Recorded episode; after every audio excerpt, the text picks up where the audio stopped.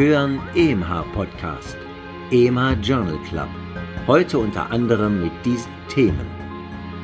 Schützt die Impfung vor Reinfekten mit mutierten SARS-CoV-2? Antidepressiva bei Rücken- und Arthroseschmerzen, wahrscheinlich nicht matchentscheidend. Covid-19. Sind die schwereren Verläufe durch eine autoimmune Reaktion bedingt?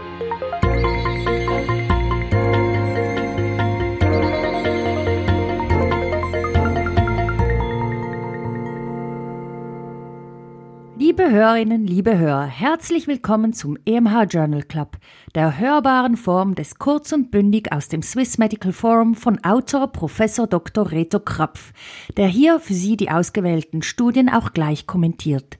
Es spricht Christian Heller und ich, ich bin Nadja Petschinska, Redakteurin bei EMH, dem Schweizerischen Ärzteverlag. Und für alle, die den Podcast vielleicht nicht bis ganz zu Ende hören, möchte ich Sie hier bereits darüber informieren, dass wir eine kurze Podcastpause einlegen. Der nächste Podcast erscheint somit nicht am 17. März, sondern erst am 31. März, dann dafür mit einer Doppelfolge.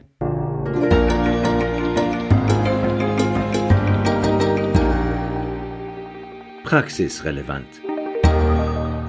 Schützt die Impfung vor Reinfekten mit mutierten SARS-CoV-2? Trotz einer Seroprävalenz Anti-SARS-CoV-2 IgG von angeblich 80 Prozent in Manaus, Brasilien, zeigen Beobachtungen, dass die brasilianische Virusmutante zu einem massiven Anstieg der Neuinfektionen führte. Dies lässt, neben anderen Beobachtungen, Zweifel an der Immunprotektion gegen die neuen SARS-CoV-2-Mutationen aus Brasilien oder auch aus Großbritannien und Südafrika aufkommen. Beruhigend, wenigstens in Teilen, ist darum die Beobachtung, dass bei 20 mit dem Pfizer-BioNTech-Impfstoff vakzinierten Individuen die neutralisierende Kapazität gegen mutierte und nicht mutierte Viren identisch ausfiel.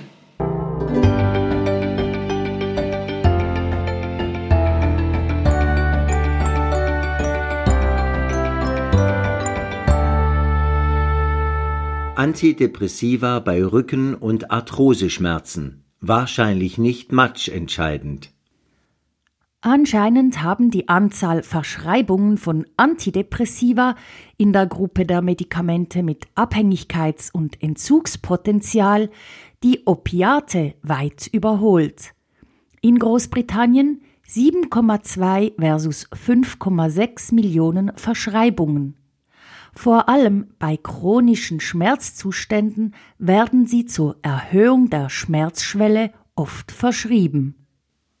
Eine Meta-Analyse, 33 Studien mit total mehr als 5300 Studienteilnehmenden, kommt zum Schluss, dass in Bezug auf Rückenschmerzen mit und ohne radikuläre Symptome sowie Arthroseschmerzen die Wirksamkeit von Serotonin-Noradrenalin-Reuptake-Inhibitoren SNRI unter den Antidepressiva am höchsten ist, aber mit dünner Evidenz. Am besten schienen sie die Rückenschmerzen und das Ausmaß der assoziierten Einschränkungen inklusive Ischias-Beschwerden zu reduzieren. Bei Beschwerden peripherer Arthrosen kann ein Effekt Zitat, nicht ausgeschlossen werden. Trizyklische Antidepressiva wirken bei Rückenschmerzen laut dieser Analyse nicht. Also, eine antidepressive Therapie steht in diesen Indikationen generell auf schwachen Evidenzfüßen.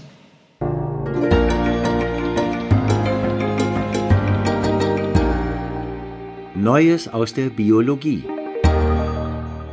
Covid-19 Schützt ein früherer Infekt vor einem Reinfekt?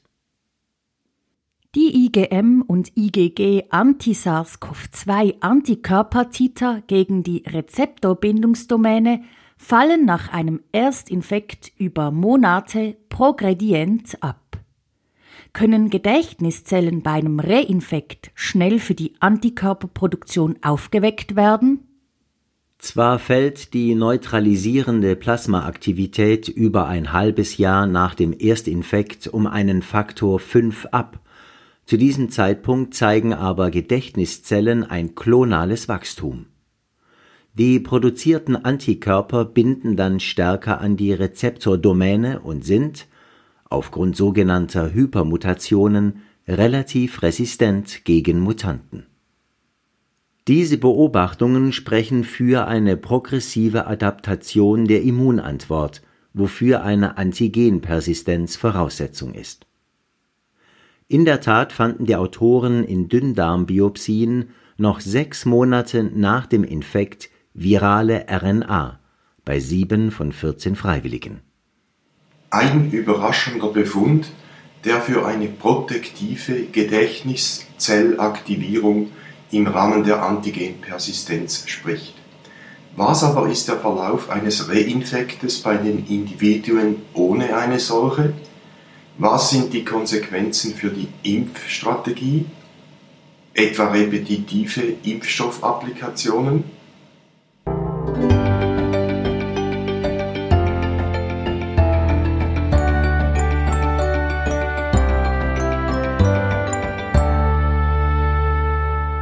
Covid-19 Sind die schwereren Verläufe durch eine autoimmune Reaktion bedingt? Wie bei anderen Infekten bakterieller und viraler Ursache kann auch Covid-19, zum Teil genetisch bedingte, autoimmune Reaktionen auslösen. Die Epitope der so ausgelösten Autoantikörper scheinen bei Covid-19 speziell breit gefächert. Autoantikörper können mit der Immunantwort respektive der viralen Abwehr interferieren. Dies sind beispielsweise die Autoantikörper gegen Interferone der Gruppe 1. Zu den schweren Verläufen gehören Thrombosen in kleinen Gefäßen, teilweise erklärt durch eine virale Endothelialitis. Möglicherweise sind diese auch bedingt durch SARS-CoV-2 induzierte Antiphospholipid und andere prothrombotische Antikörper. Ebenfalls können Antikörper gegen ein Strukturprotein, das wichtig für die Integrität von Gefäßen ist, Annexin A2, nachgewiesen werden. Somit verstehen wir langsam besser, warum Immunmodulationen durch Glukokortikoide inhalativer Interferonersatz und verschiedene monoklonale Anti-Interleukin-Antikörper wirken oder wirken könnten.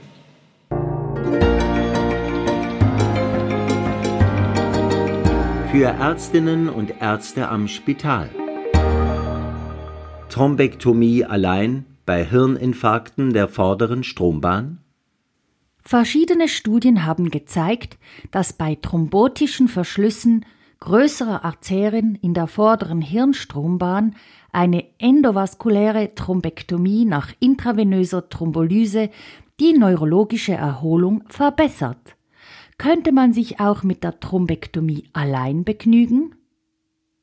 Diese chinesische Studie wies innerhalb von viereinhalb Stunden 234 Patientinnen und Patienten eins zu eins der endovaskulären Thrombektomie allein zu oder einer Kombination intravenöser Thrombolyse mit Alteplase gefolgt von einer endovaskulären Thrombektomie.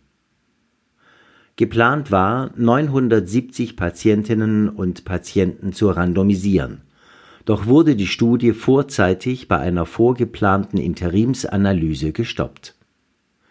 Nach 90 Tagen war der Anteil von Patienten mit funktioneller Unabhängigkeit nicht signifikant verschieden, non-inferior 54 Prozent nach alleiniger Thrombektomie, 47 Prozent nach kombinierter Therapie.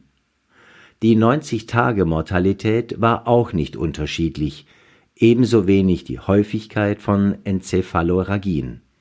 Der vorzeitige Abbruch der Studie und mögliche populationsspezifische Besonderheiten sind Argumente für eine erweiterte Prüfung dieser Therapiehypothese auch in der Zukunft.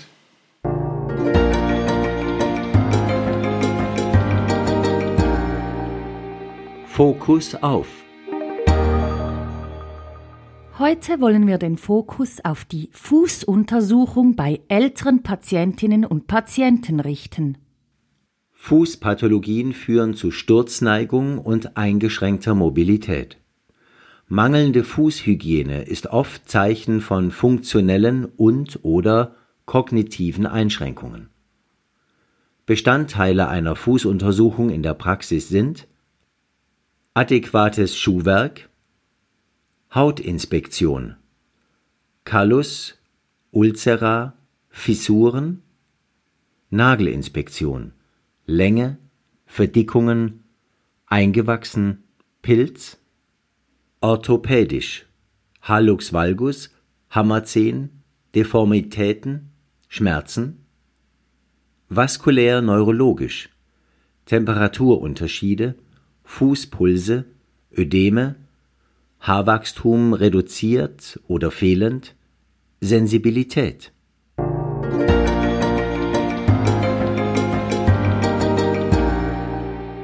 Aus Schweizer Feder. Uromodulin als Biomarker einer salzsensitiven Form der Hypertonie? Uromodulin, früher bekannt als Tam-Horsfall-Protein, wird in den Zellen des dicken Anteils des aufsteigenden Schenkels der Henleschen Schleife produziert. Es ist ein plurifunktionales Eiweiß. In diesem Zusammenhang sei seine stimulierende Wirkung auf den thiazid-sensitiven NaCl-Transporter im nachgeschalteten distalen Tubulus betont. Folge davon ist eine stimulierte NaCl-Rückresorption oder renale Salzretention. Bei mehr als 1000 durchschnittlich 48-jährigen Hypertonie-Patientinnen und Patienten war eine erhöhte Kochsalzzufuhr nach Maßgabe der Natriumausscheidungen im 24-Stunden-Urin bei erhöhten Uromodulin-Ausscheidungsraten mit einer signifikanten Erhöhung des systolischen 24-Stunden-Blutdruckes assoziiert Interessant ist auch die Beobachtung, dass der diastolische Blutdruck invers mit den Kochsalzeinnahmen korrelierte, falls die Uromodulin-Ausscheidung tief war. Die Uromodulin-Produktion hängt von genetischen Varianten im Uromodulin-Promotor und interessanterweise auch von der diätetischen Natriumchloridzufuhr ab. Uromodulin ist also klinisch-diagnostisch gesehen ein interessanter Biomarker zur Identifizierung salzsensitiver, vorwiegend systolisch hypertensiver Patientinnen und Patienten. Diese dürften mehr als andere von einer primären Thiazidtherapie profitieren.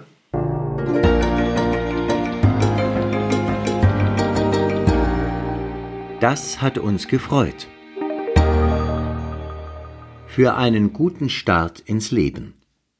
Eltern, Hebammen und Geburtshelfer warten gebannt auf die ersten Schreie des Neugeborenen als Zeichen, dass die selbstständige Atmung eingesetzt hat.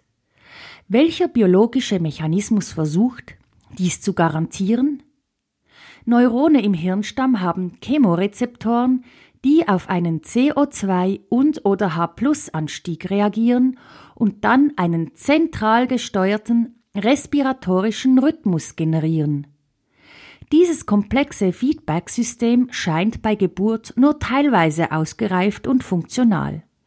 Zum Glück gibt es ein Neuropeptid, PACAP, das zeitgerecht zur Entbindung vermehrt exprimiert und in den ersten Stunden die respiratorischen Impulse diktiert.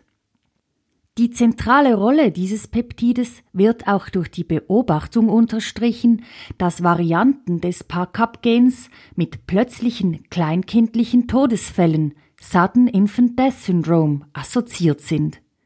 Dieses PACAP oder PACAP-Genprodukt entpuppt sich als multifunktionales Neuropeptid.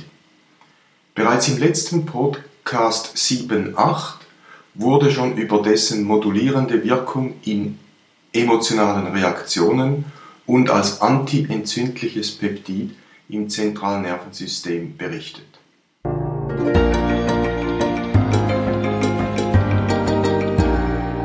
Das hat uns nicht gefreut. Namenssalat bei den aktuellen SARS-CoV-2-Varianten. Die südafrikanische Mutante heißt 501Y.V2. Mutation der 501. Aminosäure von Tyrosin Y zu Valin V. Die britische Mutante heißt VOC 2020-12-01. VOC für Variant of Concern, die darauf folgenden Zahlen stehen für Jahr, Monat und Tag. Die gleiche Mutante heißt auch auf der Basis eines Virusklassifikationssystems B1.1.7. Coronaviren mutieren mehr als 20 Mal pro Jahr, werden dies also auch in der nahen und ferneren Zukunft tun. Eine gut verständliche, einheitliche Namensgebung ist also dringend. Obwohl die Integration des Ursprungslandes in den Namen wegen angeblicher Diskriminierung abgelehnt wird, sprechen doch alle von britischer, südafrikanischer oder brasilianischer Variante.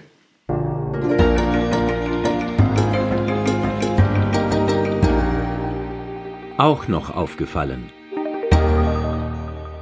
Wie zufrieden sind Frauen, die auf eine Wiederaufbauplastik nach Mastektomie verzichteten? Dem rekonstruktiven Eingriff zum Wiederaufbau der weiblichen Brust nach tumorbedingter Mastektomie werden eine bessere Lebensqualität, ein verbessertes Körpergefühl und eine positiver erlebte Sexualität zugeschrieben. Eine Umfrage bei mehr als 900 ökonomisch gut gestellten kalifornischen Frauen vorwiegend weißer Hautfarbe nach uni- oder bilateraler Mastektomie aber Verzicht auf eine Wiederaufbauplastik zeigt, 74 Prozent waren mit ihrem Entscheid Going Flat im einprägsamen, aber etwas gewöhnungsbedürftigen Slang zufrieden.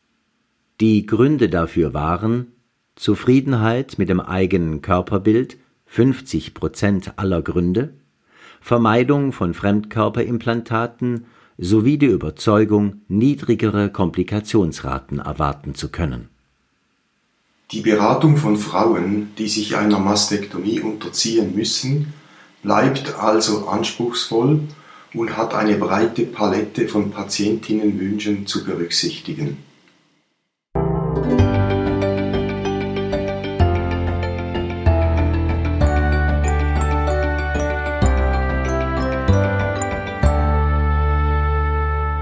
Aspirin zur Prävention von Aborten eine frühere Studie hatte, vermutlich wegen zu geringer Compliance, keinen Effekt von Acetylsalicylsäure, Aspirin, zur Verhinderung von Aborten gefunden. In dieser Kohorte von mehr als 1200 Frauen mit einem oder zwei Aborten in der Vergangenheit führten 81 Milligramm Acetylsalicylsäure pro Tag präkonzeptionell begonnen, mindestens fünf Tage pro Woche, zu folgendem Resultat. Im Vergleich zu Placebo wurde pro 100 Frauen beobachtet, dass sechs Aborte weniger auftraten. Anmerkung: In der Schweiz enthalten 100 Milligramm Aspirin Cardio circa 80 Milligramm bioverfügbare Acetylsalicylsäure. Acetylsalicylsäure hat bereits einen etablierten Platz beim Antiphospholipid-Antikörpersyndrom, ebenfalls für werdende Mütter mit hohem Präeklampsierisiko. Nun wahrscheinlich auch prophylaktisch bei rezidivierenden Aborten nach einer sorgfältigen Evaluation der involvierten Ursachen.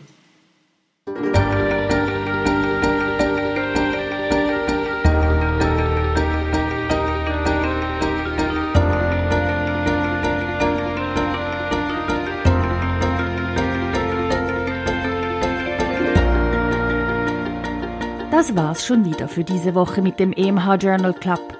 Haben Sie Änderungsvorschläge, Lob oder Kritik? Dann schreiben Sie uns das auf podcast.emh.ch. Auch würden wir uns freuen, wenn Sie diesen Podcast weiterempfehlen und abonnieren. Das können Sie überall dort tun, wo es Podcasts gibt. Der nächste Podcast erscheint nicht wie gewohnt am 17. März, sondern erst am 31. März, dann dafür mit einer Doppelfolge. Bis dahin, machen Sie es gut.